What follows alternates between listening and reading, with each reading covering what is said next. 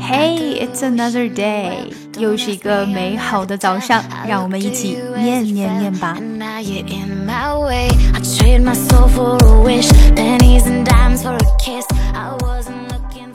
MP3 is one of the most loaded terms on this list, in that the three characters represent six words and two numbers. The M in MP3 stands for Motion Picture Experts Group, the inventors of the device that has devastated so many CD and vinyl collections.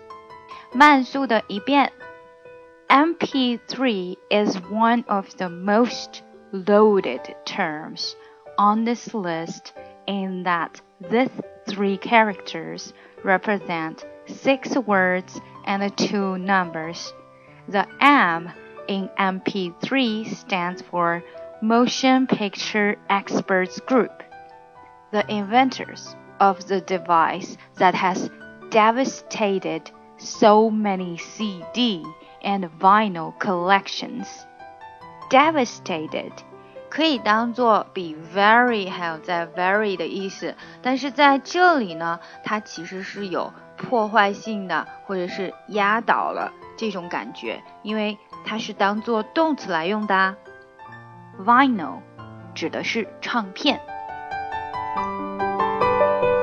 想要看文本信息，请关注我们的公众号 ES English，并输入晨读。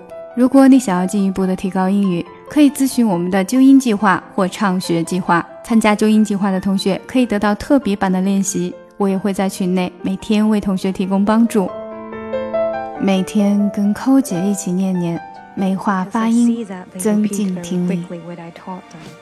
And it is my conviction that they would easily become Christians, where they seem not to have an effect.